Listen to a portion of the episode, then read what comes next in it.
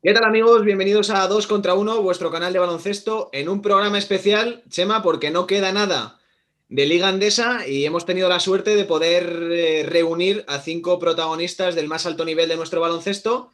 Y bueno, ya tenemos con nosotros al primero de ellos. Sí, estamos con Carlos Durán, entrenador del Juventud de Badalona, y es que al final, pues queda una semanita de fase regular y hemos aprovechado este domingo, ¿no? Para, para tener a, a protagonistas de la más candente actualidad. Carlas, bienvenido a Dos contra Uno. Buenas noches y muchas gracias por invitarme. Bueno, decía Chema, eh, queda poquito, pero bueno, Juventud ya tiene los deberes hechos. Sí, bueno, la gente siempre es exigente, ¿no? Y ahora la gente quiere más, pero lógicamente uno de los grandes objetivos era volver a estar entre los ocho primeros y creo que lo hemos hecho con nota, ¿no? Es verdad que siempre seguramente con el inicio de verano que tuvimos de los grandes fichajes de renombre, pues la gente siempre aspira más. Pero bueno, estamos contentos. Creo que era un, ha sido un año muy difícil para todos. Digo para todos, me refiero a toda la liga. Y creo que estar donde estamos, pues bueno, estamos contentos. Ahora sí que es verdad que eh, no hemos acabado, nos queda el playoff, acabar bien la liga regular y todavía tenemos exigencia. ¿Cómo has vivido, Carlas, eh, mm, esa, ¿no? Ese, un poco podríamos decir, renacer del Juventud de Badalona, porque recuerdo ¿no? que cogiste el equipo para salvarlo, ¿no? Para mantenerlo en la Liga Endesa y poco a poco, pues parece que a nivel de club y a nivel también de primer equipo, eh, pues sobre todo habéis ido volviendo a subir escalones en, la escalera, eh, valga la redundancia, para volver a situar a la peña, ¿no? Un poco en, en el sitio en el que históricamente tenía que estar. Bueno, yo creo que en general está siendo un ciclo muy bueno, ¿no? Yo creo que el club nunca, nunca ha muerto en el hecho de que siempre, eh, por suerte, no ha dejado de generar chicos y jugadores de mucho talento, ¿no? Y así se ve la Liga CB, con la mayoría de muchos de ellos disfrutándolo muchos equipos, ¿no? Pero sí que es cierto que desde que yo llegué, y sobre todo, y hay que reconocerlo también con la entrada de Scranto, después de, de, de salvar ese año maravilloso y que nadie creía que lo podíamos salvar, ¿no? Yo creo que hemos ido haciendo cosas muy buenas, no solo deportivamente en el hecho de clasificarnos o no para las Copas del Rey o para los playoffs, no hemos dejado de creer en nuestra filosofía, seguimos creciendo con chicos y sobre todo una cosa que yo sí que he intentado es que aparte del juego, generar mucha ilusión con identidad, ¿no? Yo creo que cada vez tenemos más jugadores de la casa y encima hemos podido recuperar jugadores, ¿no? Que eso no es nada fácil.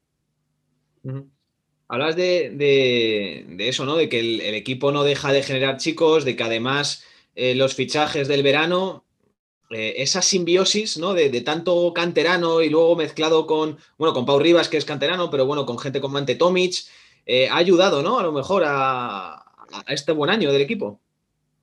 Sí, lógicamente yo creo que los Juels, los Nenos o los Chavis, que por decir los tres jóvenes más jóvenes, que creo que han tenido muy buen impacto en el equipo, pues sin la ayuda de jugadores que les han dado tranquilidad, que les han dado experiencia, como ha podido ser Ferran, Pau y, Ante, creo que son los tres, más, los tres ejemplos más claros, eso no sería fácil. Pero bueno, yo creo que hay mucha mezcla, ¿no? Eh, Albert Ventura es una pieza muy importante en el equipo, em, tiene mucha experiencia, pero no deja de ser ese jugador que tiene un carácter pues muy, muy vertinegra, ¿no? Y bueno, y con otras incorporaciones. Yo creo que Vladi también nos ha dado una polivalencia eh, mucho mayor. Yo creo que el, éxito del equipo es equipo, ¿no? donde han podido destacar diferentes jugadores en diferentes momentos. ¿no? Y el ejemplo es más claro. Uno de nuestros grandes referentes este año ha sido Xavi.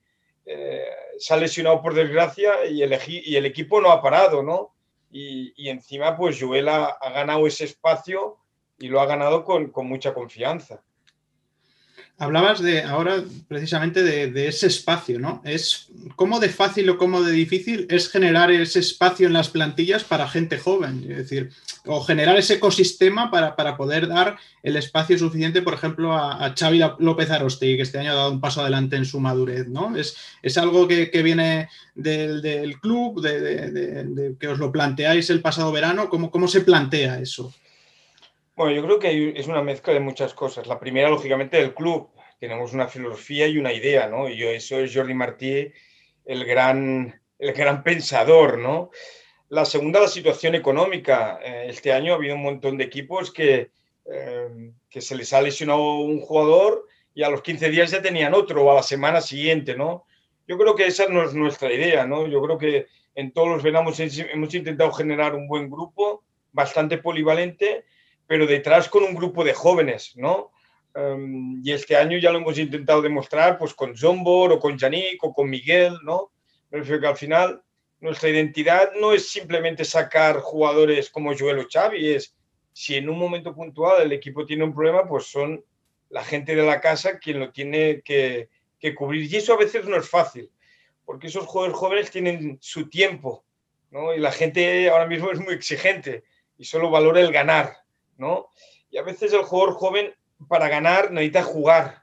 Y eso no es fácil de un día para otro, ¿no? Yo creo que yo creo que Xavi ya hacía tiempo que con mi llegada ya ganó un espacio muy importante, creo que los dos últimos años ha sido el alero titular y creo que su crecimiento, em, que ha sido impactante este año, viene de, de, un año y medio hacia atrás, que al final es lo que necesita el jugador joven, entender que es la liga, la liga es una liga muy complicada y equivocarse, y la manera de equivocarse para mejorar es jugando, ¿no?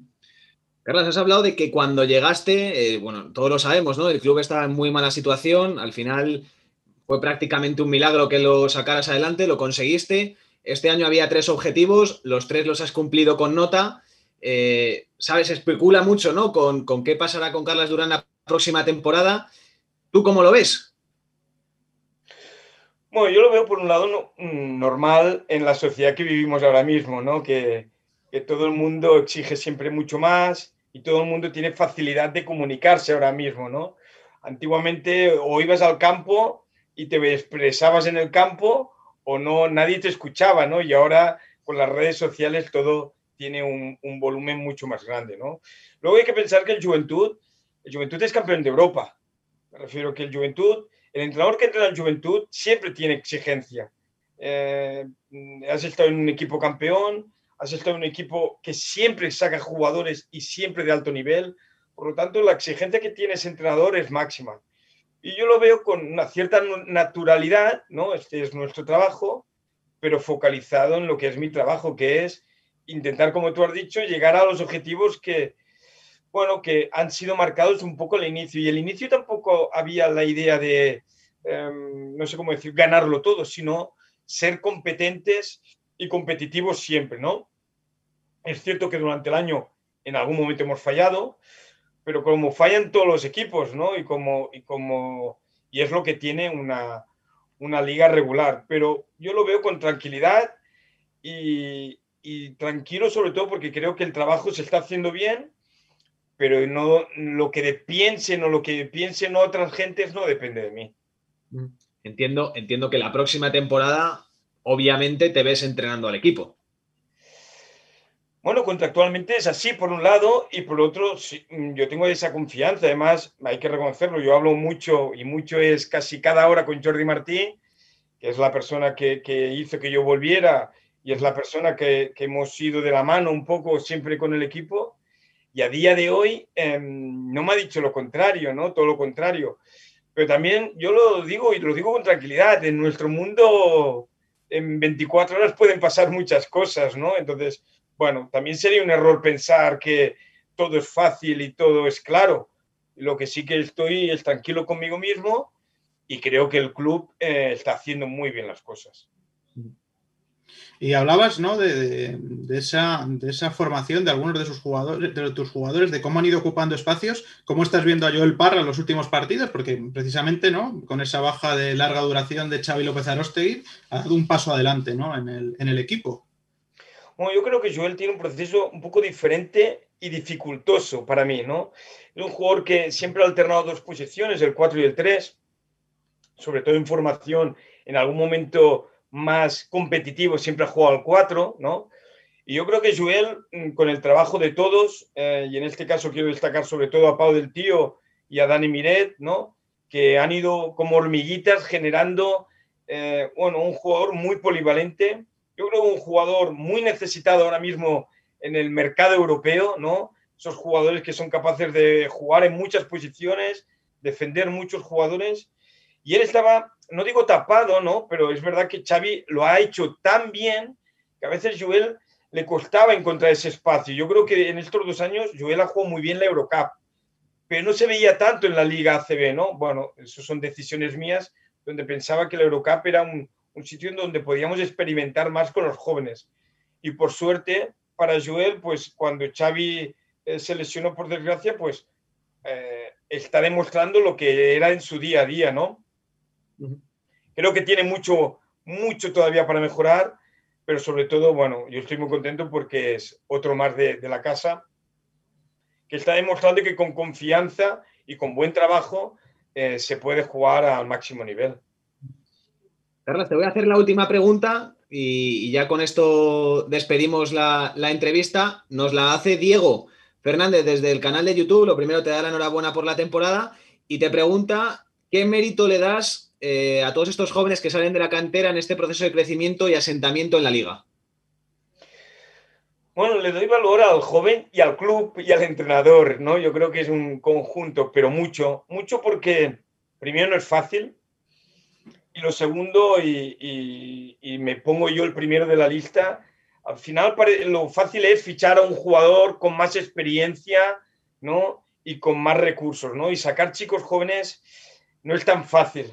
¿No? Y entonces le doy mucho valor a que, a que la gente crea que en nuestro club, pues, y lo muestra nuestra corta y larga historia, eh, pues si se hacen bien las cosas, los chicos siempre tienen oportunidades, ¿no? Pero yo creo que es un conjunto de muchas cosas, del jugador, del club y de los entrenadores que al final son los que ponen a los chicos a jugar. Y yo cierro con la última porque nos han puesto otra y creo que tengo que hacértela. Eh, ¿Crees que el equipo está a más o a menos nivel del que pensabas y del que esperabas a principio de temporada? ¿no? Como, vamos a sobre, ya hemos hablado de que los objetivos los habéis cumplido, pero sobre el nivel, ¿cómo, cómo lo has visto? Bueno, yo creo que hemos sido irregulares eh, en momentos, ¿no? Yo creo que el primer momento fue muy bueno, eh, nos pilló el COVID, ahí sufrimos, después de la Copa del Rey o previo a Copa del Rey estuvimos un poco irregulares o la Eurocup nos centró demasiado, también es normal. Yo creo que cuando ha finalizado la Eurocup el equipo ha vuelto a, activarse en la liga, ¿no? Mm, no sé si es muy normal, es lo que nos ha pasado, pero estoy contento. Yo creo que, em, creo que hemos hecho muchas cosas buenas, hemos hecho partidos muy buenos y como he dicho en un momento, pues es verdad que en la liga siempre es un año muy largo y siempre pasan cosas, ¿no? Pero esto no ha acabado todavía y creo que el equipo todavía tiene que mostrar todavía una mejor cara. Espero que sea en el playoff. Bueno, Carlos, pues muchísimas gracias por haber estado con nosotros, muchísima suerte en el playoff y desde aquí te deseamos lo mejor desde dos contra uno. Muy bien, os deseo lo mejor y, muchas gracias por invitarme a vuestro programa. Y ahora nos vamos un segundo y en breve tenemos a nuestro próximo invitado. Esto ya es como los programas grandes.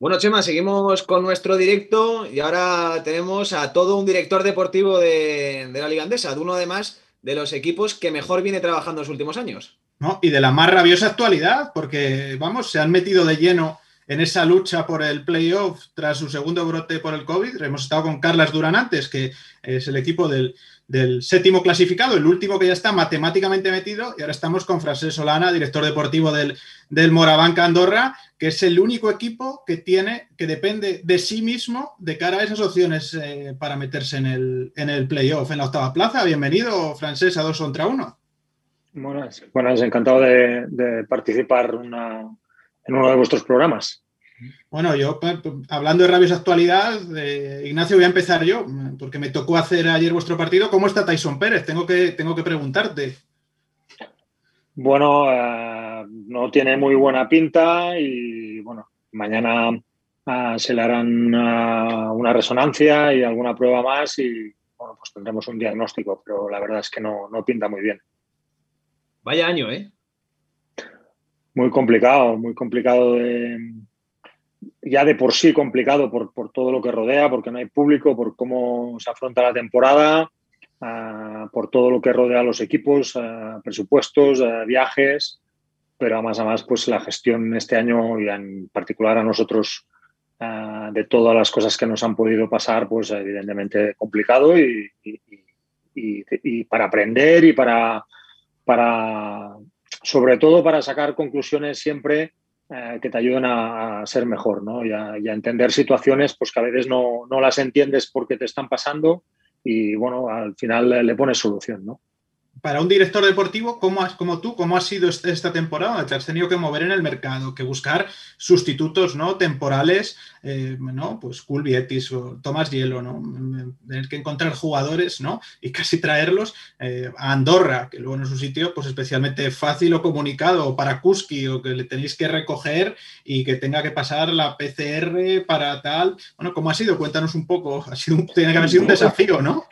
Un desafío, tú lo has dicho, ¿no? Y así ya tienes que estar preparado, uh, pues porque te va, van pasando cosas durante la temporada y ya lo sabes de, pues, uh, con, el, nivel de exigencia que hay ahora en el baloncesto tantos partidos, pues evidentemente pasan cosas y te tienes que ir moviendo y tienes que poner, ponerle soluciones. Ya empezamos una temporada pues con 12 jugadores más Musa, esperando que Musa se recuperara.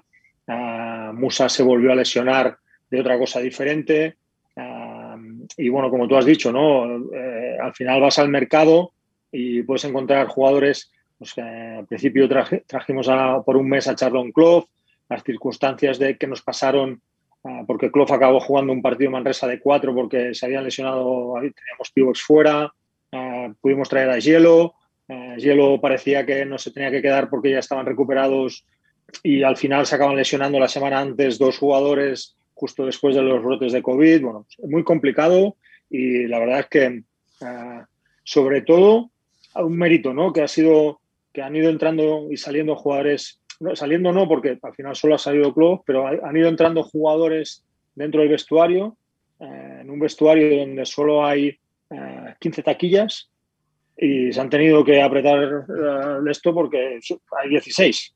Eh, imagínate, ¿no? Bueno, no estamos acostumbrados y, bueno, pues está claro que, que la cosa pues a, a, tiene mucho valor por todas las cosas que nos han pasado y por donde estamos a día de hoy, ¿no? Hace dos semanas pues eh, teníamos una perspectiva y un horizonte pues eh, diferente al que tenemos a día de hoy y esto pasa, ¿no? En, la liga, pues, en las dinámicas, el ganar un partido, el quitarse presión, el ver otras cosas y bueno, pues en las dos últimas semanas hemos sumado cuatro victorias y nos han puesto en una situación pues muy buena, ¿no? ¿Cómo se gestiona el tener que llamar a Ivonne y decirle, Ivonne, hoy tenemos un positivo, Ivonne, hoy tenemos dos, hoy Musa se cae para todo el año, hoy una detrás de otra? Ivonne no me coge el teléfono ya, muchas veces.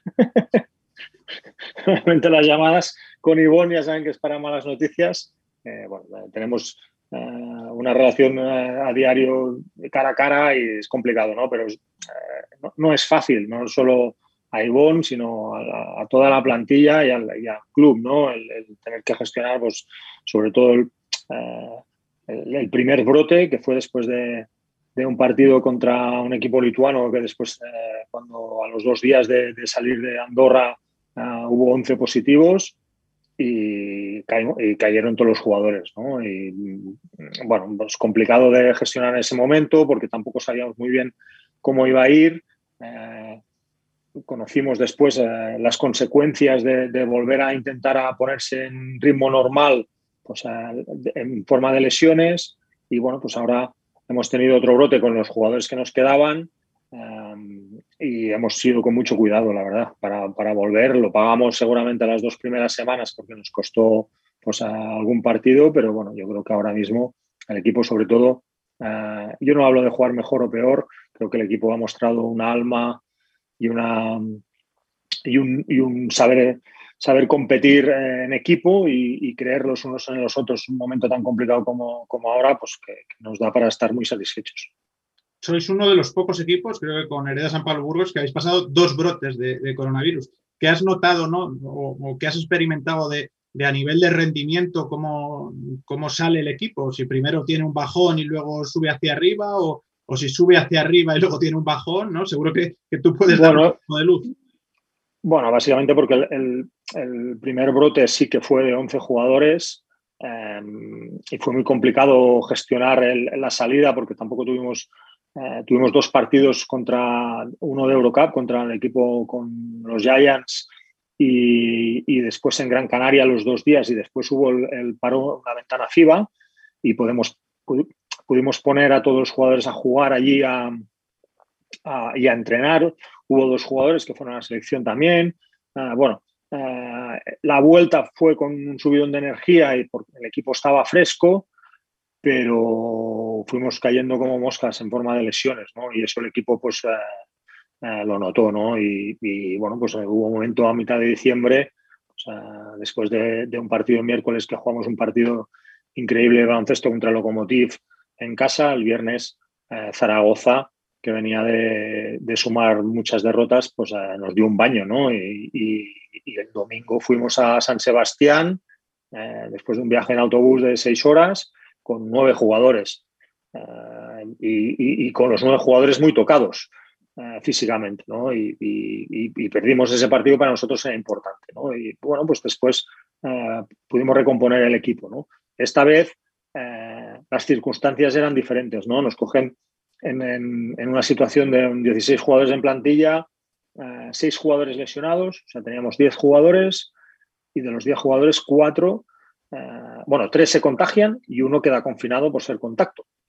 Solo había, y nos quedan seis, ¿no? Que pueden hacer entrenamientos individuales los primeros días, pasar ya después, ver que dan negativo en varias pruebas, en varios días, pues ya pueden, eran seis para entrenar.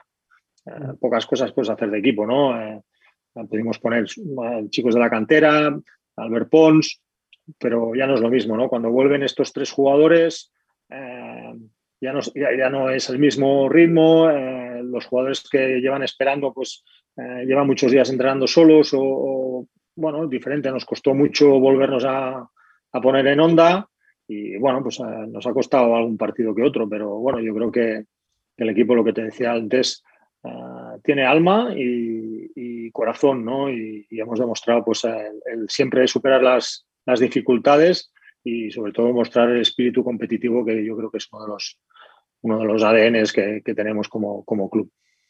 Por cierto, hablando de ese segundo brote, creo que disteis un par de positivos en Málaga. ¿Cómo, cómo fue la vuelta? ¿Cómo, ¿Cómo, tuvisteis que estructurarlo? Bueno, primero hubo dos positivos, un entrenador y, un staff y, y Clevin Hanna. Y al día siguiente pues hicimos el de refuerzo, como marca el protocolo, y bueno, dio todo el mundo negativo y pudimos viajar a Málaga, ¿no? Eh, y en Málaga, antes por la mañana del partido, decidimos con la CB hacer uno de refuerzo por, por, eso, ¿no? Porque había sospechas de que podía, de que podía haber contagios. Si salía negativo, pues se jugaba y bueno, pues lo que, pasó, ¿no? Que salieron dos positivos ese día. Esos dos jugadores quedaron aislados en el hotel y al día siguiente eh, alquilaron un coche. Bueno, alquilamos un coche del club y volvieron en coche desde Málaga hasta Andorra. O sea que, o sea que el viaje fue seguro que fue interesante para los dos pobres jugadores. Eh, sí, además, además eh, bueno, la anécdota es que ahora lo han vuelto a hacer por carretera igual, ¿no? Porque jugamos en Málaga, viajamos en autobús hasta Murcia, jugamos en Murcia y volvimos ayer por la noche en autobús hasta Andorra, ¿no? han repetido dos veces el trayecto. Francesca, hacemos la, última, esta viene del público. Eh, si hay un nombre que se identifique con Morabanca Andorra, probablemente sea el tuyo, pero nos pregunta Aitor Aguirre eh, que se habla de que Unicaja podría estar interesada en, tus servicios, que si te ves en un futuro cercano en otro proyecto. Mm, bueno, no es un planteamiento, no es una cosa que yo me, que yo me plantee y que no, está sobre la mesa porque no ha pasado. por tanto, no, ni me lo planteo porque no ha pasado. ¿no? Si algún día pasa, pues me lo plantearé si me interesa o no, Pero de momento no ha pasado, por lo tanto, no es que me lo pueda plantear, no puedo plantearme cosas que no, que no pasan.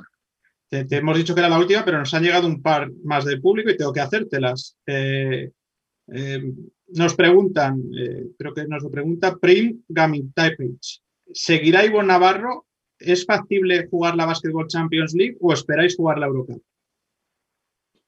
Bueno, nosotros por, por, por, cómo hemos eh, gestionado los últimos años la competición europea, nos gustaría jugar la Eurocup, por clasificarnos también. Creo que siempre hemos intentado jugarla clasificándonos.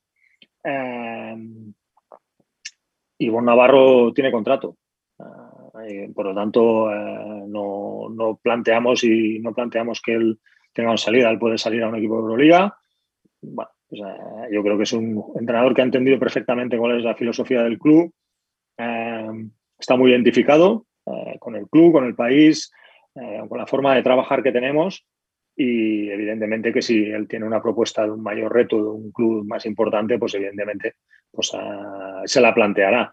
Pero ahora mismo pues, es nuestro entrenador y tiene contrato con nosotros, por lo tanto planteamos el futuro con, con Ivonne Navarro. Y la última que es mía, esta sí es la última ya, ¿cómo es Clevin Han en las distancias cortas? Yo tengo mucha, mucha curiosidad por, por cómo es, ¿no? Este jugador que probablemente, ¿no? Que es, para mí es uno de los grandes infravalorados de esta liga andesa, no sé si por su estatura o por qué. Además me dicen que también tiene un hijo que, que juega ya esto. O sea que cuéntame un poco de él. Pues tiene un hijo que juega esto y está esperando otro que está, le faltará un mes y medio o dos meses ¿no? a, su, a su mujer. ¿no? una persona muy normal, cercana, le, gusta, le gusta la vida del equipo, le gusta ser parte del equipo, le gusta sentirse importante. Yo creo que es un jugador de los que si se siente importante rinde más y que, bueno, pues yo creo que ha encontrado aquí un sitio donde eh, se siente querido, se siente eh, como tú, decías, ¿no? bueno, que sus virtudes eh, están muy por encima de sus carencias ahora mismo en la importancia que tienen dentro del equipo y esa valoración que, él siente que hace todo el mundo aquí en Andorra, pues, eh, pues la ha tomado muy, muy, muy suya, ¿no? Y yo creo que es un jugador importante para nosotros y para el club, ¿no? Y bueno, creo que, ha demostrado este año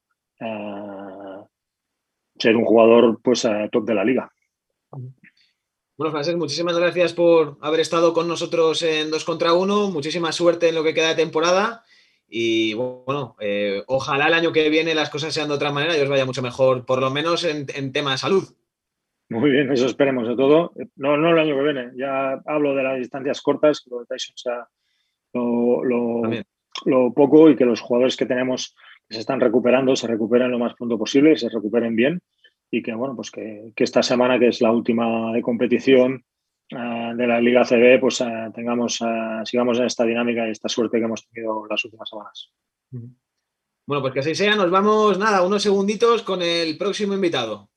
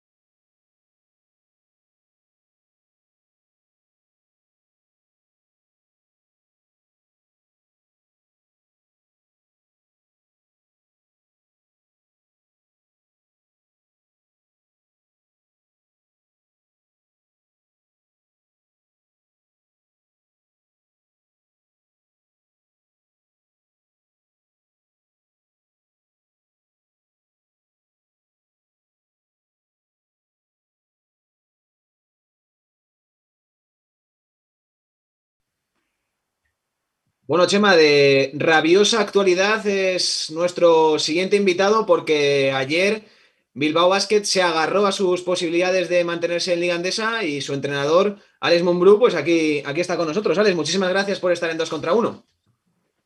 Hola, buenas noches. Bueno, Alex, eh, hablaba de Ignacio, ¿no? De, esa rabiosa actualidad. Eh, ¿Cómo viste al equipo en el, en el, día de ayer? ¿Crees que os habéis quitado, sobre todo, ¿no? Yo lo decía en la transmisión de Movistar Plus, un poco una mochila, un poco cargada de, de poder intentar jugar más sueltos, aunque sabéis lo que os jugáis y de, cara a los próximos compromisos? Bueno, sobre todo que las victorias siempre son importantes, ¿no? Veníamos de, de, hacer un buen partido en Málaga, en Valencia y en Tenerife, pero eran desplazamientos que habíamos tenido fuera contra buenos equipos, que habíamos hecho buenos partidos, pero no habíamos conseguido la victoria, sobre todo el de Valencia, que, que estuvimos ganando por una diferencia abultada y al final nos quedamos un poco sin gasolina. Y bueno, después de todo eso nos cogió el COVID, nos confinaron y el primer partido, pues el otro día, pues en la primera parte estábamos un poco escasos de ritmo y al final las derrotas van pesando mucho, ¿no? Entonces el, el haber ganado este fin de semana, bueno, pues nos ha dado un poquito más de, de confianza, ¿no? De, de, seguir estando en la lucha y sobre todo un poco de tranquilidad, ¿no? Yo creo que es, muy importante porque mm, cuando se habla de Bilbao Basket parece que no, pero remarcar que dependéis de vosotros mismos. Sí, bueno, es, hace unas jornadas no dependíamos de nosotros mismos y ahora sí, ¿no? Nosotros, eh, si ganáramos todos los partidos, pues eh, estaríamos salvados. Está claro que, la dificultad de los, del calendario que tenemos es, importante, ¿no? Y, y, todo el mundo pues va haciendo las cuentas, ¿no? Tenemos un desplazamiento que es a Madrid, tenemos en casa eh, Burgos y, Juventud y sabemos de la dificultad de ello, ¿no? Pero bueno, eh, no pensar más allá del siguiente partido que es el martes contra Burgos, sino, sino preocuparnos mucho más de, lo que puede pasar. ¿Cómo, ¿Cómo, estáis viviendo ¿no? ese, brote por COVID que habéis tenido, que habéis, no habéis podido prácticamente entrenar, que tenéis jugadores que están saliendo de haberlo pasado francamente mal, ¿no? como, como Balvin, que además estos jugadores ni siquiera casi han podido participar en los, entrenamientos ¿no? de reenganche del, del, equipo, esa baja de Russell, no sé, es, es una temporada ¿no? Muy de, iba a decir, de montaña rusa, ¿Cómo, ¿Cómo, lo estás viviendo y cómo lo está viviendo el equipo? Bueno, es una temporada complicada, ¿no? Nos han pasado muchas cosas, eh, empezando porque nosotros sin público, pues eh, es importante para nosotros. Eh, hay pistas calientes, hay pistas que no, y Miribilla es una pista caliente que el público pues empuja mucho. Nosotros, todos sabéis, eh, bueno, durante una temporada al final tú haces un planteamiento y, sabes que tu equipo va a empezar al 5 y durante la temporada va a ir creciendo, vas a llegar al final, hay un momento que, que el equipo cada vez va a ir a, más y, y, a lo mejor hay un momento de la temporada que estás al 6, al 7, al 8, ¿no? Y vas creciendo. Nosotros entre cambios que tuvimos al principio, eh, cuando tuvimos los cambios, luego nos vinieron las lesiones. Eh, después de las lesiones eh, tuvimos más lesiones en la cual ya Joe ya nos dejaba y luego hemos tenido el COVID, ¿no? No hemos podido coger ritmo en, en todo el año y hemos tenido que estar metiendo continuamente gente y volviendo a empezar. Y esto pues nos ha penalizado mucho a la hora de, de jugar como, como equipo, ¿no? Mm. Le preguntaba antes a, Solana por algo parecido y él me decía, joder, Navarro ya no me coge el teléfono. En tu caso, después de, tantos eh, contratiempos uno detrás de otro, y sobre todo comparándote con el año pasado en el que las cosas fueron tan, tan, tan bien, ¿cómo, se vive? Bueno, yo creo que tanto Andorra como eh, nosotros hemos sido un poco los más eh, damnificados ¿no? de, todas estas cosas. Andorra ha tenido muchas lesiones, pero bueno, la diferencia es que nosotros cuando manejas un presupuesto bajo, pues cualquier eh, lesión importante, ¿no? Como hemos tenido pues la de Ondra, Serrón y Lude durante tres meses a la vez, pues esto, si no tienes tampoco mucho margen de recorrido económicamente para poder moverte eh, tranquilamente en el mercado, pues te penaliza, ¿no? Y yo creo que en muchos momentos nos ha penalizado. Es lo que tú decías, el año pasado pues nos salió todo de cara y este año pues, pues no, ¿no? Y cuando las cosas no salen así, pues sufres más de lo que a lo mejor deberías, ¿no? Y, de cara a este tramo final, personalmente, ¿cómo lo ves? Es decir, un poco más gris que ayer o un poco más blanco que ayer Hombre, seguramente si ayer no hubiéramos ganado, lo veríamos negro. ¿no? Sería, sería totalmente negro, ¿no? El haber ganado, pues sobre todo te da confianza, saber que tenemos dos partidos en casa y uno fuera. y, no pensar mucho más allá, ¿no? Porque al final lo único que haces es entrar en ansiedad, ¿no? Cuando, cuando te das cuenta que, que tienes muchos partidos en poco tiempo y que te juegas mucho, ¿no? Eh, después de haber estado confinados 10 días, tener que en 12 días jugar 5 partidos es, es, duro para, para, nosotros, entonces tenemos que intentar recuperarnos anímicamente y sobre todo pensar únicamente en el siguiente partido, ¿no? Porque este año pues es un año que a veces no puedes hacer cábalas, decir, bueno, este partido sí, a lo mejor el siguiente pasa cualquier cosa, hay COVID, eh, hay cualquier lesión, eh, está siendo un año muy extraño y, y la verdad es que, eh, bueno, pensando únicamente en el partido del martes contra Burgos, pero lo vemos algo más gris que no tan negro como si hubiéramos perdido, ¿no? hablando de eso y que ahora lo ves, lo ves gris, de que dependéis de vosotros mismos, que hace no, mucho tiempo no era así, ¿hubo algún momento que dijiste, oh, esto, macho, imposible, imposible? No, no, imposible no, porque siempre tienes opciones. Lo que pasa es que es un momento complicado cuando estás confinado en casa y los demás equipos van ganando y tú no puedes ni jugar, ¿no? Porque aparte de eso, pues el calendario, todo el mundo sabe que, cuando, cuando juegas un partido en casa y el siguiente fuera y luego uno en casa y uno fuera, pues bueno, cuando juegas los de casa pues tienes más posibilidades de, de ganar, ¿no? Y nosotros, pues por culpa del COVID, pues de golpe habíamos, íbamos a jugar eh, un partido que iba a ser en casa fuera, en casa fuera, jugamos tres partidos seguidos fuera de casa, más luego el COVID, ¿no? Entonces nos pasamos casi un mes y medio sin, sin, sin ganar y, y, los demás equipos ganando. Y esto, pues, eh, la confianza al final afecta porque te da tiempo a pensar, ¿no? Cuando estás en casa confinado, los hemos vivido todos, ¿no? Tres meses, no diez días, pero es duro porque te da tiempo a pensar de todo, ¿no? ¿Cómo, yo quería preguntarte por, no me gusta personalizar, pero ¿cómo estás viendo a John Jenkins? Parece que le costó un poco entrar en el, en el equipo, pero ahora la regularidad que ha cogido en los últimos partidos se ha convertido en una de, de vuestras armas principales. Bueno, John sabemos eh, el talento que tiene y, y, la calidad que tiene y que puede, es un, es un jugador que cuando se calienta pues puede romper el partido en cualquier momento. Viene ya jugando bien en, en, últimamente con con buenos números y con buenos porcentajes y ayudando al equipo. Y, bueno, lo que ha necesitado es eh, que entendiera un poco la filosofía, ¿no? Eh, eh, al final llegó, como aquel que dice, aterrizó y a los dos días nos fuimos a jugar. casi no habíamos tenido tiempo de poder entrenar todos juntos. Yo creo que este año entrenando todos juntos hemos tenido tres días en todo el año en poder entrenar todo el equipo juntos. Entonces, al final, pues tardas mucho más en adaptar a los jugadores, ¿no? Yo creo que él ahora está adaptado y está cogiendo la responsabilidad que, que quiere y que, que, el equipo le da, ¿no? Alex, hay un par de preguntas en el chat eh, referidas al partido contra Gran Canaria y preguntan directamente a Hitor Martínez y Ursi Sánchez si se va a recurrir este partido. Pues no lo sé. Eh, esto es una decisión del club, es algo que es una decisión totalmente del club. Ellos serán los que, los que verán. Eh, sí que es cierto que, parece que bueno, fue un error eh, de, de, la mesa, no, no, fue un error de alineación indebida, sino los jugadores estaban allí, pero fue un error de, de mesa. Y, y, sí que es cierto que durante un cuarto ¿no? estuvimos jugando con una alineación indebida porque, porque nos hicieron firmar el acta a mitad del partido nuevamente, ¿no? y es un error importante, pero eso ya no, no es decisión mía, sino es decisión del club lo que, lo que quieran hacer. Y hemos hablado de, John Jenkins, yo no puedo cerrar la entrevista sin preguntarte por, por y Balvin, porque probablemente bajo, tu, eh, no, iba a decir tu mandato, suena un poco raro, pero bajo o al lado tuyo como entrenador, probablemente estamos viendo al, mejor Balvin de, su carrera. Eh, ¿Cómo crees que, ha acabado de explotar eh, contigo y en este retablo de Basket?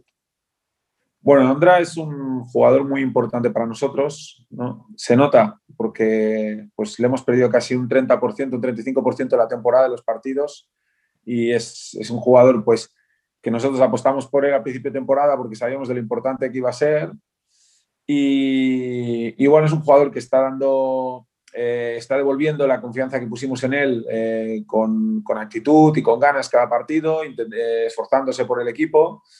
Y, bueno, es un jugador que claramente dominante, ¿no? Eh, junto con Tavares, yo creo que son un poco, y son un poco los cinco grandes, ¿no? Que no atléticos, ¿no? No tan atléticos como, como suele buscar todo el mundo, son grandes eh, y controladores de la zona y que son un poco los tres pivots más pivots de la vieja usanza, ¿no? Que, que hay en la Liga CB, ¿no?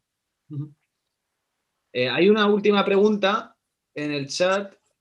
Te preguntan por la carrera de Rafa Martínez y si, ves que le queda otro añito más.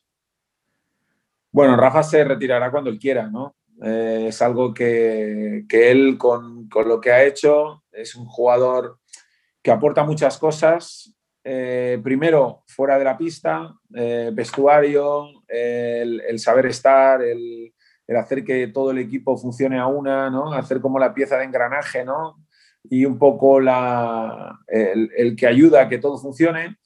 Y luego, pues en, en, ataque, pues está claro que los años pasan, pero, pero Rafa siempre ha dependido mucho de su mano, la mano la sigue teniendo, sigue metiendo cada vez y castigando cada vez que le dejan solo, con lo cual pues se retirará cuando él, cuando él decida retirarse. Bueno, y para ir cerrando contigo, para, para no molestarte, que además tienes una semana bastante cargada de partidos y también tendrás que desconectar un poco de, de baloncesto, yo mm, te dejo aquí los micrófonos y la cámara de dos contra uno por si quieres dejar algún mensaje para la afición, que seguro habéis echado tanto de menos esta temporada en, Miribilla, los hombres de negro. Bueno, la hemos echado de menos, la hemos echado mucho de menos. El otro día, pues antes del partido, habían unos cuantos aficionados esperando, bueno, como dándonos ánimos antes del partido y se lo agradecemos.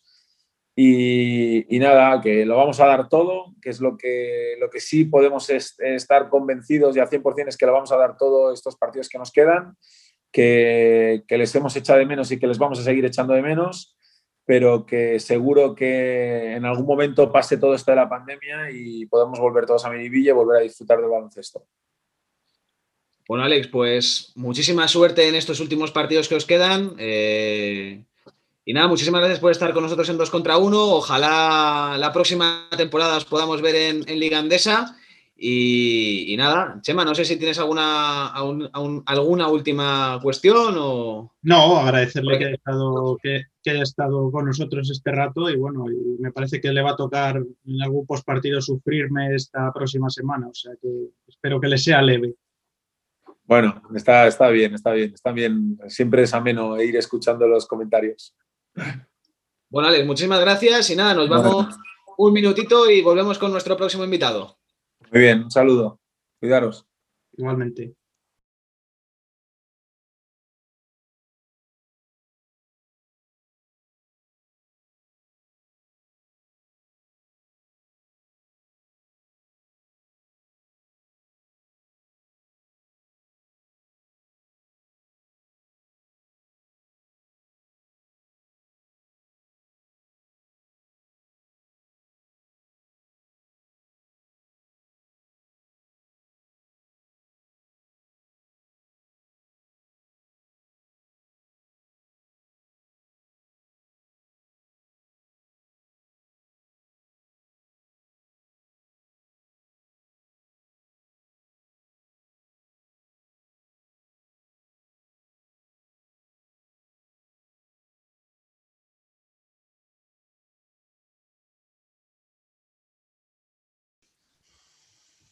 Bueno, Chema, seguimos con otro entrenador de la Liga Andesa, José María Raventós, eh, hombre milagro, en Urbas Labrada, ¿no? Sí, hemos pasado, ¿no? Por, los que están eh, luchando por, bueno, los que van a jugar el playoff, los que están luchando por la octava plaza, los que están luchando por el descenso, pero este Urbas Labrada, que después de unos años, eh, ¿no? Al filo de la navaja ha conseguido, pues, salvarse matemáticamente a falta de, de tres partidos, ¿no? Para, para acabar la, temporada. Y bueno, y uno de los culpables es su actual entrenador. Bienvenido a dos contra uno, José María. Encantado, muchas gracias. Oye, ¿tú cómo has vivido la alternativa nuevamente como primer entrenador de Fuenlabrada, ¿no? ¿Cómo, cómo has vivido tú? Porque eh, yo creo que coincidiremos en que hemos visto al mejor Fuenlabrada del año cuando has estado tú a los mandos. Bueno, la alternativa es que no me he dado tiempo a vivirla casi porque nos pasan el equipo faltando, creo que eran tres partidos para ir a jugar al Palau, con lo cual ya te centras en el trabajo y no piensas en otra cosa. Pero eh, Mm, ¿Hubo alternativa o no? Quiero decir, llegaron, te ofrecieron el equipo y, dijiste, o sea, ¿te ves capaz o os veis capaces de sacar esto adelante o eso como, como, se cuece, no? No, cuando, no, cuando me lo proponen enseguida, bueno, yo la verdad es que se me puso la ilusión por delante de todo, ¿no? Eh, se me impregné de ilusión, eh, lo hablé con mis compañeros, estaban encantados también y fuimos a ello y la verdad es que pues nos ha salido muy bien. Tú sabes, eh, José María, que en esto de las entrevistas siempre se moldea un poco y tal antes de ir al grano, pero claro, es que nos lo has dejado huevo el otro día Ferran López, decía en Onda Madrid que no tenía ninguna duda que te iba a ofrecer el equipo, que todo iba a depender de tu respuesta. Yo, ¿qué, dices? Yo no digo nada. Cuando, cuando, me ofrezcan el equipo daré mi respuesta. Pero, pero entiendo que si hablas de, la ilusión, tu respuesta será sí, ¿no? Entiendo. Evidentemente, evidentemente. Yo aquí en Fuenlabrada me siento como en casa. La verdad es que todo el mundo me trata muy bien. Estoy encantado con el club, con la afición, con mis compañeros de trabajo. Y bueno, eh, hace falta que me lo ofrezcan. Claro, no puedo decir nada más. Venimos de hablar con Alex Mumbrú, de, precisamente de la afición. Pues Labrada y, y, Bilbao son de las canchas más calientes de la, de la Liga Endesa. ¿Cómo estáis viviendo ¿no? esa falta de público? Bueno, pues nosotros lo estamos viviendo muy mal, la verdad, porque ya sabéis vosotros que nuestro público a nuestros jugadores les pone un motor más. Y este año hemos jugado con ese motor de menos y lo notamos muchísimo, muchísimo, muchísimo a pesar de que ellos intentan hacer todo lo posible por transmitirnos eh, todo, eh, viniendo a ver algún entrenamiento, esperándonos fuera del pabellón. Y bueno, intentamos coger la fuerza que nos transmiten y, trasladarla al campo como sea, pero la verdad es que nos ha fastidiado muchísimo. Yo creo que nosotros tenemos unos jugadores además muy temperamentales que, con nuestro público estoy segurísimo de que, que se hubieran triplicado eh, de todas, todas, seguro. Y lo que hubiera. Perdona, Chema, perdona. No, no, tira, tira, Ignacio. No, iba a preguntar, hablando del público y de, estos jugadores, que, lo que habría disfrutado el Fernando Martín con Melo Trimble. Bueno, con Melo Trimble, con, yo qué sé, con Leo Mendel, con, con, Alexander, es que, es que hay muchos, hay muchos jugadores que yo creo que el público les hubiera puesto unas alas, la verdad y hubiera disfrutado el público, el jugador se hubiera encontrado mejor, con más seguridad y hubiéramos tenido mejores resultados segurísimo. ¿Qué crees que ha cambiado en el equipo en esta racha victoriosa de los últimos partidos en los que, en los que habéis conseguido la permanencia? Bueno, quizás yo, es, que, es que es una, una, mezcla de una controversia, ¿no? Porque yo creo que el jugador, la, tensión de, de, estos partidos la ha vivido al 100%, todo y que nosotros lo que hemos intentado es quitársela. O sea, nosotros ah, les decíamos que ah, no nos importaba tanto el, ganar o perder como el que ellos mejoraran, sobre todo como equipo, ¿no?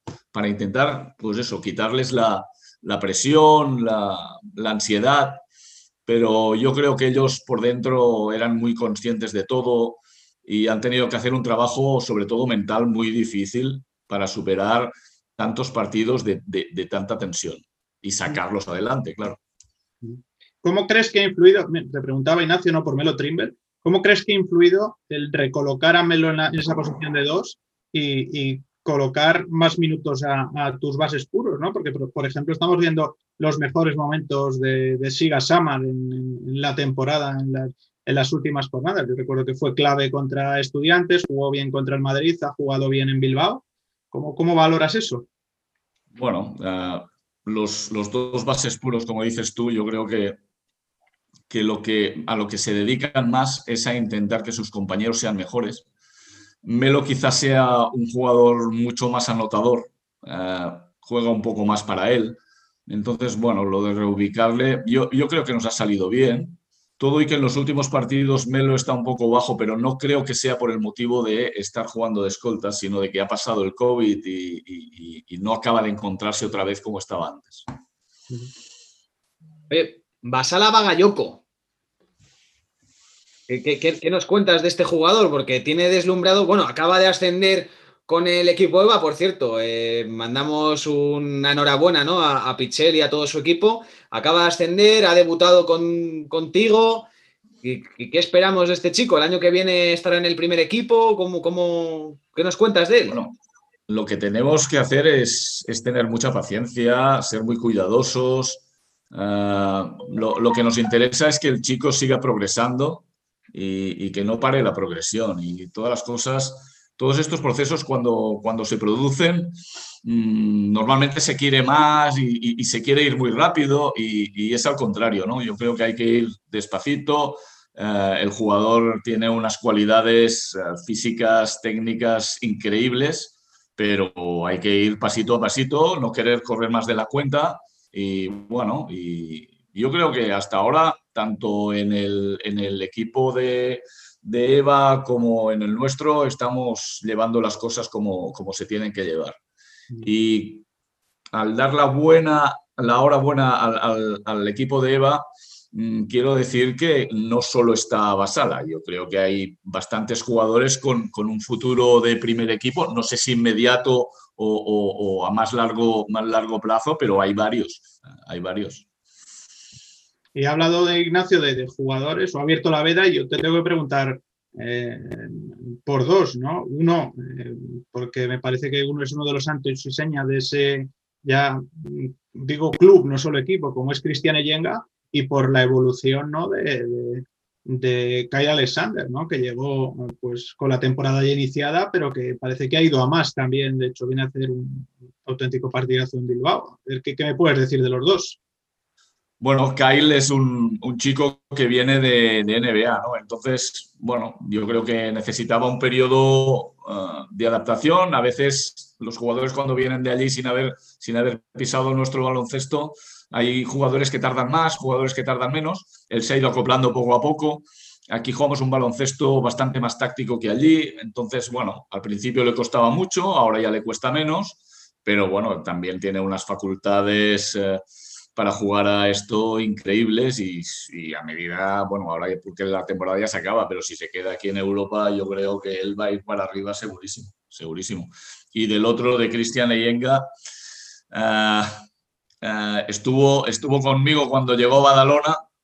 Uh, le conozco de hace muchísimos años, es un jugador para mí impresionante, te puede hacer el, el 2, el 3, el 4, el 5, eh, puede defender a unos también, su polivalencia es, es increíble.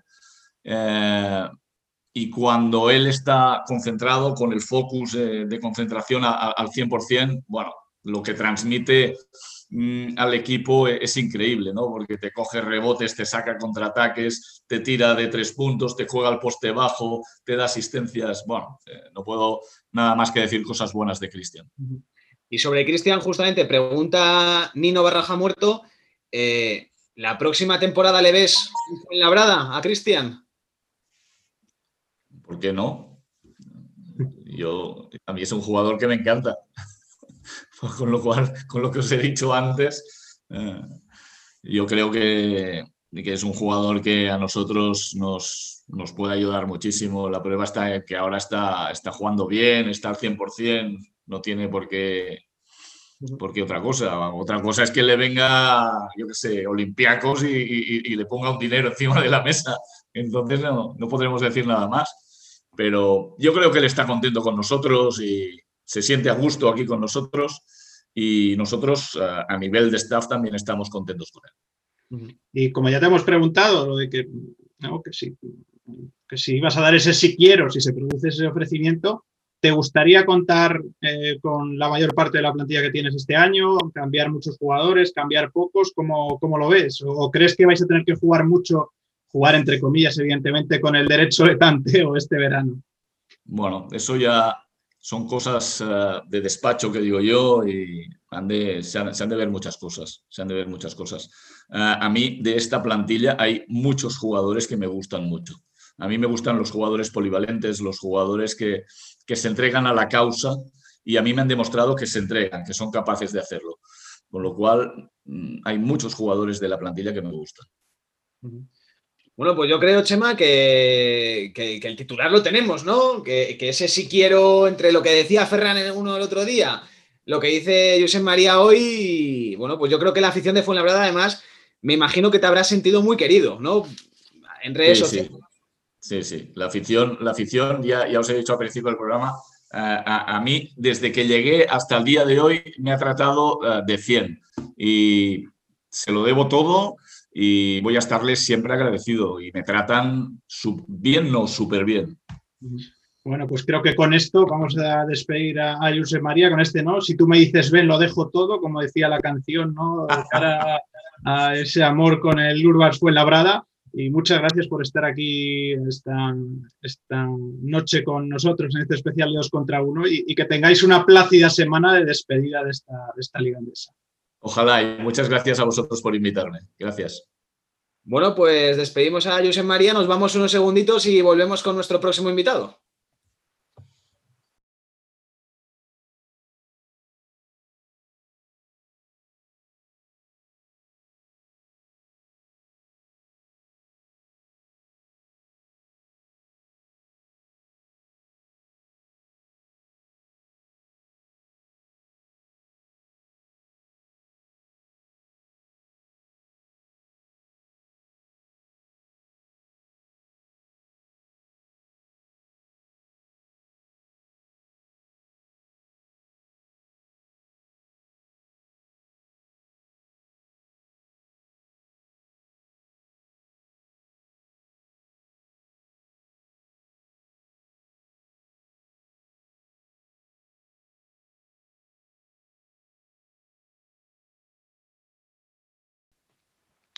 Bueno, Chema, eh, pedazo de último eh, invitado que tenemos, ¿no? Todo un Joan Plaza eh, que acaba de... Llega corriendo, ¿no? Porque tenía cosillas por ahí. Le agradecemos muchísimo que esté ahora con nosotros en dos contra uno.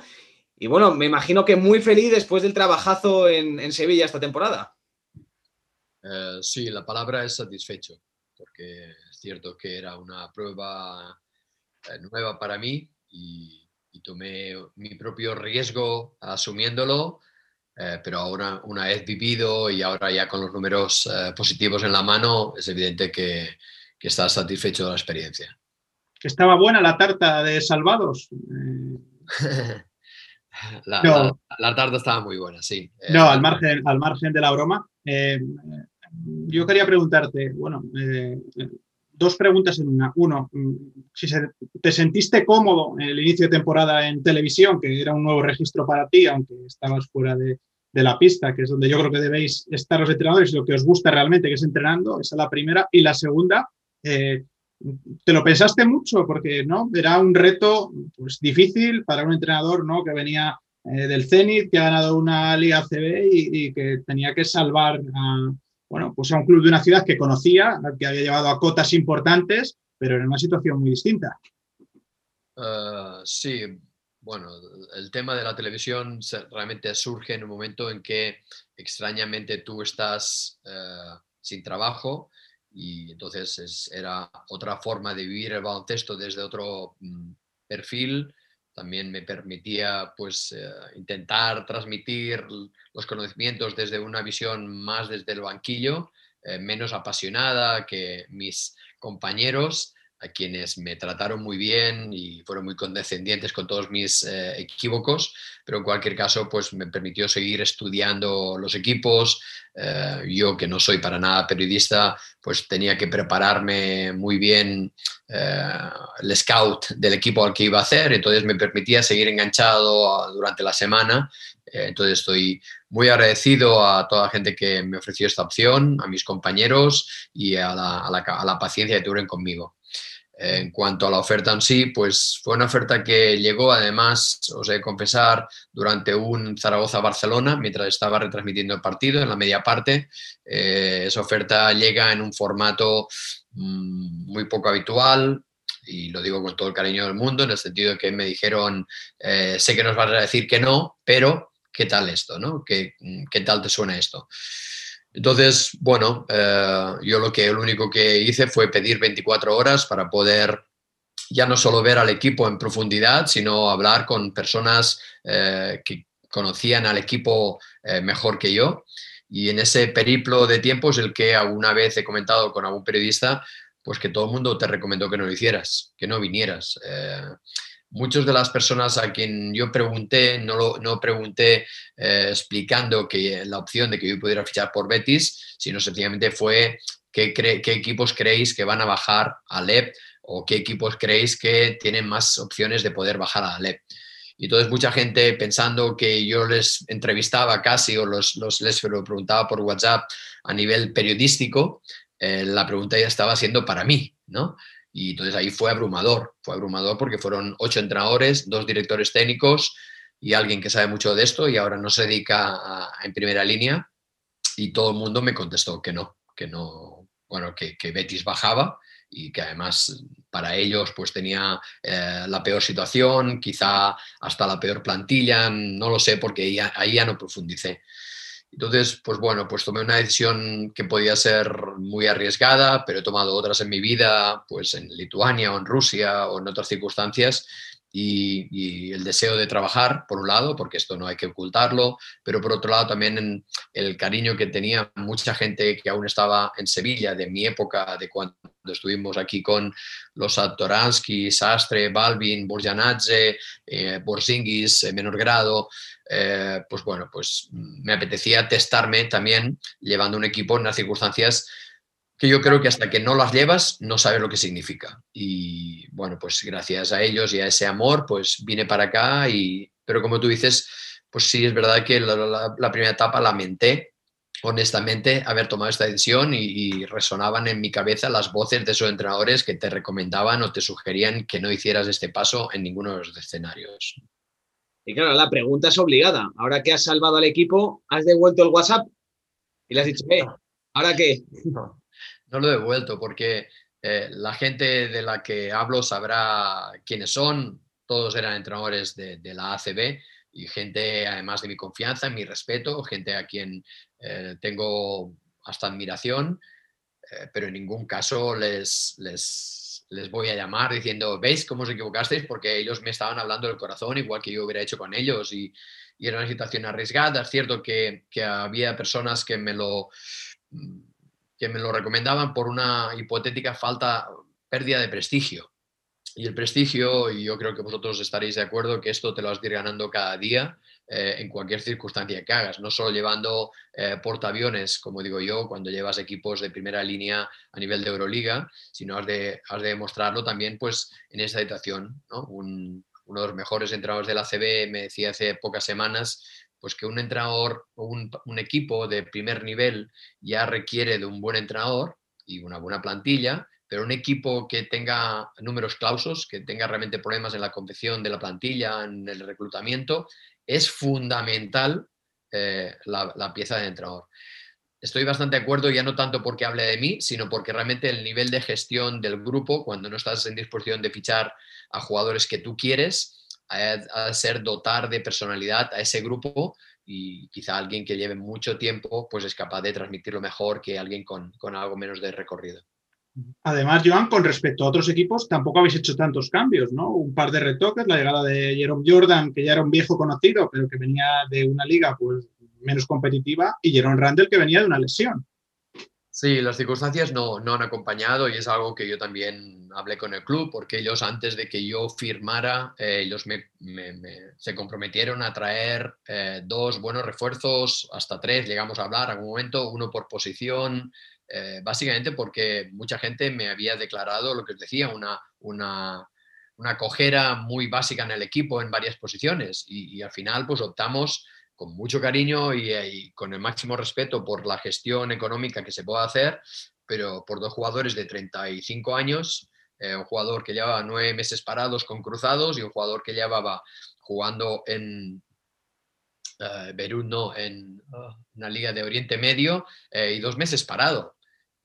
Y sí, con un corazón enorme, nos ha ayudado muchísimo. Jerome Jordan ha sido, yo creo que una de las personas más fundamentales para levantar la autoestima, sobre todo del equipo, pero estábamos fichando dos jugadores con 35 años y al final, pues Real Madrid nos cedió a, un jugador eh, de 18 años que no estaba jugando con ellos, que apenas entrenaba, eh, pero era lo único que podíamos optar, por más que hubiera un club de fútbol detrás como es el, club de Betis, ¿no? De fútbol.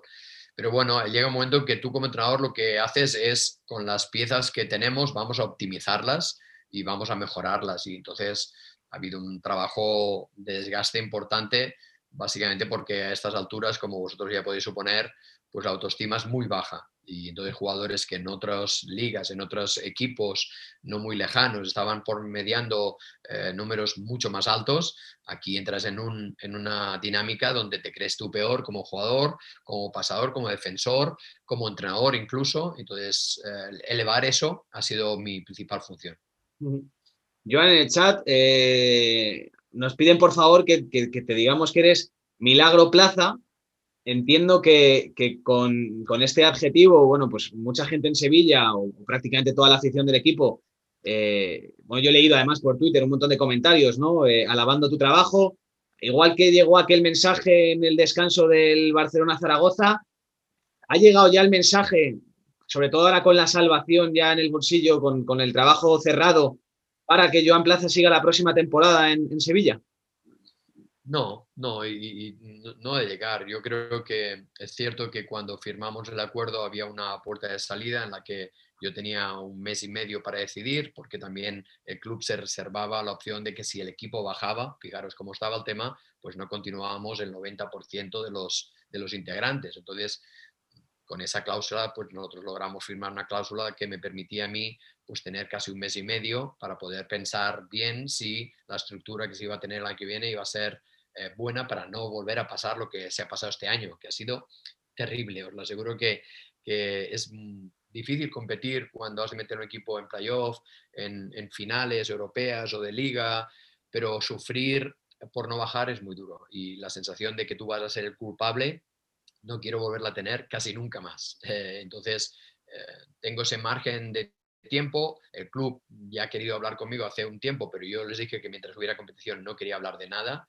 Entonces veremos exactamente qué es lo que proponen y, ya está. Yo llegué a decir hace pocas semanas a algún compañero vuestro, creo, que yo estaba dispuesto a salvar equipo, yo haría lo que fuera por salvar equipo y quedarme sin trabajo. Fijaros lo, ansioso que estaba. O sea, que ahora, una vez conseguido esto a dos jornadas de final, que yo creo que es eh, impensable hace cinco meses, porque ni el más mm. optimista o borracho lo hubiera podido pensar en aquel momento. Y gracias sobre todo al esfuerzo no solo de mi staff, que ha creído en mí, sino de los jugadores que han sido capaces en estos últimos dos meses de hacer un, bagaje brutal. O sea, nosotros eh, había momentos que estábamos ganando el 60% de los partidos y con el 60% de los partidos, que ya sé que es irreal, no hace, no hace, falta que nadie me lo diga, pero con el 60% de los partidos ganados tú estás en en Europa la temporada siguiente. Entonces, el hecho de ganar en Badalona o ganar en Guipúzcoa, ganar en Estudiantes, ganar Andorra, ganar Obradoiro, eh, después de derrotas duras, además, contra Murcia, eh, la última contra Barcelona y demás, eh, demuestra que los jugadores tuvieron mucha personalidad y creyeron realmente en ser capaces de salvarnos. Yo recuerdo alguna declaración tuya preparando alguno de los partidos que me ha tocado hacer del, del Real Betis, que tú decías, ¿no? Que, los jugadores no tenían que confundirse después de ganar en Badalona y que lo que había eh, que sacar eran esos duelos directos, en los que luego habéis estado bastante finos en muchos y incluso en muchos a domicilio. Eh, ¿Cómo te costó cambiar ese chip o, conseguir esa concentración? Mira, hay, vosotros que seguís todas las ligas, los dos, porque me consta, eh, hace muchos, muchos años, vosotros debéis ser jovencitos, pero yo entrenaba, estaba entrenando en Juventud de Badalona pues con Raúl López, Suleiman Dramek y demás. Y a mí me fichó media temporada el Tarragona, que por luego en Tarragona ha pasado Porfi, ha pasado Maldonado, ha pasado Diego Campo, eh, ha pasado muchos grandes entrenadores. Y en esa media temporada nosotros llegamos a ganar a un equipo que estaba en, la LEP, eh, Oro, teóricamente que es ahora, que era Pamesa, con Bujevic en el banquillo, llegamos a ganar a Cornellá, que estaba con Dueñas y Pau Gasol y no sé cuántos, pero sin embargo en los duelos directos estábamos perdiendo y eso se me clavó a fuego.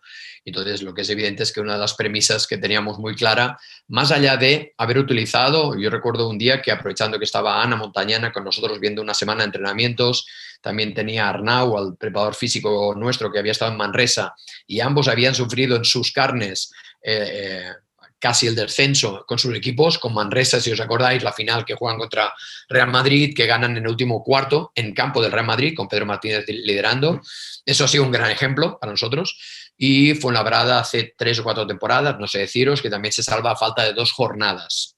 En la penúltima jornada se salvan y ambos vivieron eso y les hice hablar al equipo a modo de estar preparados para sufrir hasta el último cuarto del último partido y con esa mentalidad hemos ido arañando en lugares donde, como tú decías, no tocaba, pero luego asegurándolo en casa a modo de break, ¿no? Yo a veces pongo ejemplos de, de, boxeo, de tenis, en el sentido de que si tú haces un break, pero no consolidas luego ganando en casa, no sirve para nada. Entonces yo creo que fueron entendiendo, liberándose, no dejamos de ser quienes somos, pero fuimos bastante conscientes de que no podíamos desaprovechar los rivales directos, pues como tú decías, de estudiantes, Guipúzcoa, eh, se nos escapó Bilbao por dos puntos allí en su casa, eh, pero eso sí que lo hemos hecho. Mm. Joan, repasando tu Twitter y ya para, para ir cerrando, en tus, si miramos tu timeline, el segundo tuit tuyo es retuiteando la entrevista que le hizo Miguel Lois la pasada semana a Salva Maldonado, y, pones simplemente hay que dejar de mirar para otro lado. En un con un entrenador en activo como eres tú, ¿cómo es realmente ahora mismo la situación del entrenador en ACB? Bueno, es compleja y yo creo que también debo confesar que yo creo que nosotros hemos sido culpables eh, durante bastantes años, como lo es a veces la misma sociedad, ¿no? que va tolerando que sus gobernantes, digo ayuntamientos, eh, autonomías o gobiernos generales va tolerando que las cosas sucedan y no son capaces de, ponerse de acuerdo para resolverlo, pero es cierto de que hace ya muchos años que eh, la calidad del respeto hacia el entrenador ha ido minorando, ha ido bajando y, el problema es que muchas veces teníamos el problema en casa, ¿no? Eh, entonces, hace ya muchos años hace cinco años que se fundó el SINEP, el Sindicato de Entrenadores, pero hacía muchos años que íbamos hablando los entrenadores que teníamos más años en la liga de que no estábamos contentos con la gestión que se estaba haciendo del comité o de la asociación y ya está. Entonces, yo creo que es yo creo que es muy importante que la gente entienda, como os decía antes, y os aseguro que es así. Yo creo, hoy estaba hablando con, he llegado tarde a esta charla, pero porque me han ido, me han hecho hacer ir al partido del Betis de fútbol. Eh, cada vez que he ido, han ganado. Y entonces hoy se ve que había que ganar o no. Y hoy me iba muy mal ir, pero, pero al final hemos ido, se ha ganado, con lo cual estoy contento de verlo. Pero hablando a veces con entrenadores del entorno, de, de ser muy importante, es muy importante que valoremos la figura de entrenador y no la mía, la mía es la de menos, la de la, mayoría del colectivo, básicamente porque el, el entrenador español, yo he entrenado en Lituania, y he entrenado en Rusia, he entrenado en Euroliga la mayoría de, mi carrera, el entrenador español es muy buen entrenador, es muy buen entrenador, y el entrenador español ha demostrado pues como Moncho o como Maldonado, como Pedro, como el mismo Lasso, por supuesto, eh, Vida Urretas, etcétera, etcétera, que no acabaría, que son capaces de hacer milagros con plantillas muy reducidas, pero para que se produzca ese milagro, entre comillas, ha de haber un capitán general con las ideas muy claras. Entonces, la, figura de entrenador es clave para equipos grandes, pero para equipos medianos o más y para equipos pequeños. Entonces, el respeto a esa figura que muchas personas han llegado a minusvalorar, en el sentido de que es el mal menor. Has de tener una persona, pues lo tienes. No, es que esa persona, y eso lo hablamos hace muchos años también en, San Antonio con, con el entrenador, es clave. tú, tú eres, el, eres capaz de activar personas que tienen muy pocos recursos y hacer de esas personas personas que sean mm, fundamentales. Entonces, yo creo que lo, que lo que buscamos es un poquito más de autoestima, respeto a la figura de entrenador, eh, pero la misma que necesita un, camarero, un pastelero o, cualquier basurero que trabaje. Hemos de tener unas, unas, reglas y no se pueden saltar esas reglas con la... Eh, con el beneplácito general de, bueno, pues no pasa nada. No, hay equipos que están fichando a, muchos jugadores y el otro día leía un tweet de alguien que ponía, pues un equipo ha fichado 22, el otro 19, el otro 17, no sé qué. Bueno, pero estos equipos están al día, han pagado a todos los jugadores y entrenadores en temporadas anteriores, lo han hecho regularmente. Entonces, ¿cómo es posible que se medio adultere una competición añadiendo nueve o hasta más, ¿eh? porque no, ahí no contaban jugadores que eran también de la cantera eh, respecto a lo que tenían al inicio. Entonces, bueno, lo que os quiero decir es que un entrenador a estar tan respetado o más que cualquier otra eh, persona que trabaje en cualquier ámbito social. Y, yo creo que es fundamental que la ACB, que la federación, que, la asociación y por supuesto el sindicato velemos por ese cuidado. Yo para ir cerrando te dejo la última mía eh, y te agradezco también la sinceridad. Nos has contado muchos entresijos de cómo ha sido ¿no? esta temporada en el COSUR Real Betis. Tú fuiste probablemente eh, uno de los primeros entrenadores de élite españoles en decidir hacer las maletas e irte a Lituania. Eh, en función de lo que pase con tu futuro, ¿te ves volviendo a hacer las maletas y yéndote fuera de España si fuera necesario? Puede ser, puede ser. Yo creo que eh, esto lo hablamos hace muchos años con algún compañero tuyo. Yo creo que después de Díaz Miguel, que se fue, si os acordáis, media temporada a Italia, y me falta uno, ¿eh? Eh, yo fui el primero que fue fuera a la Euroliga, fuera de, España, y, y, lo, y, luego han ido otros y lo han hecho igual, mejor. Muchos entrenadores que están en Sudamérica, otros están en Japón, en China, haciéndolo muy bien.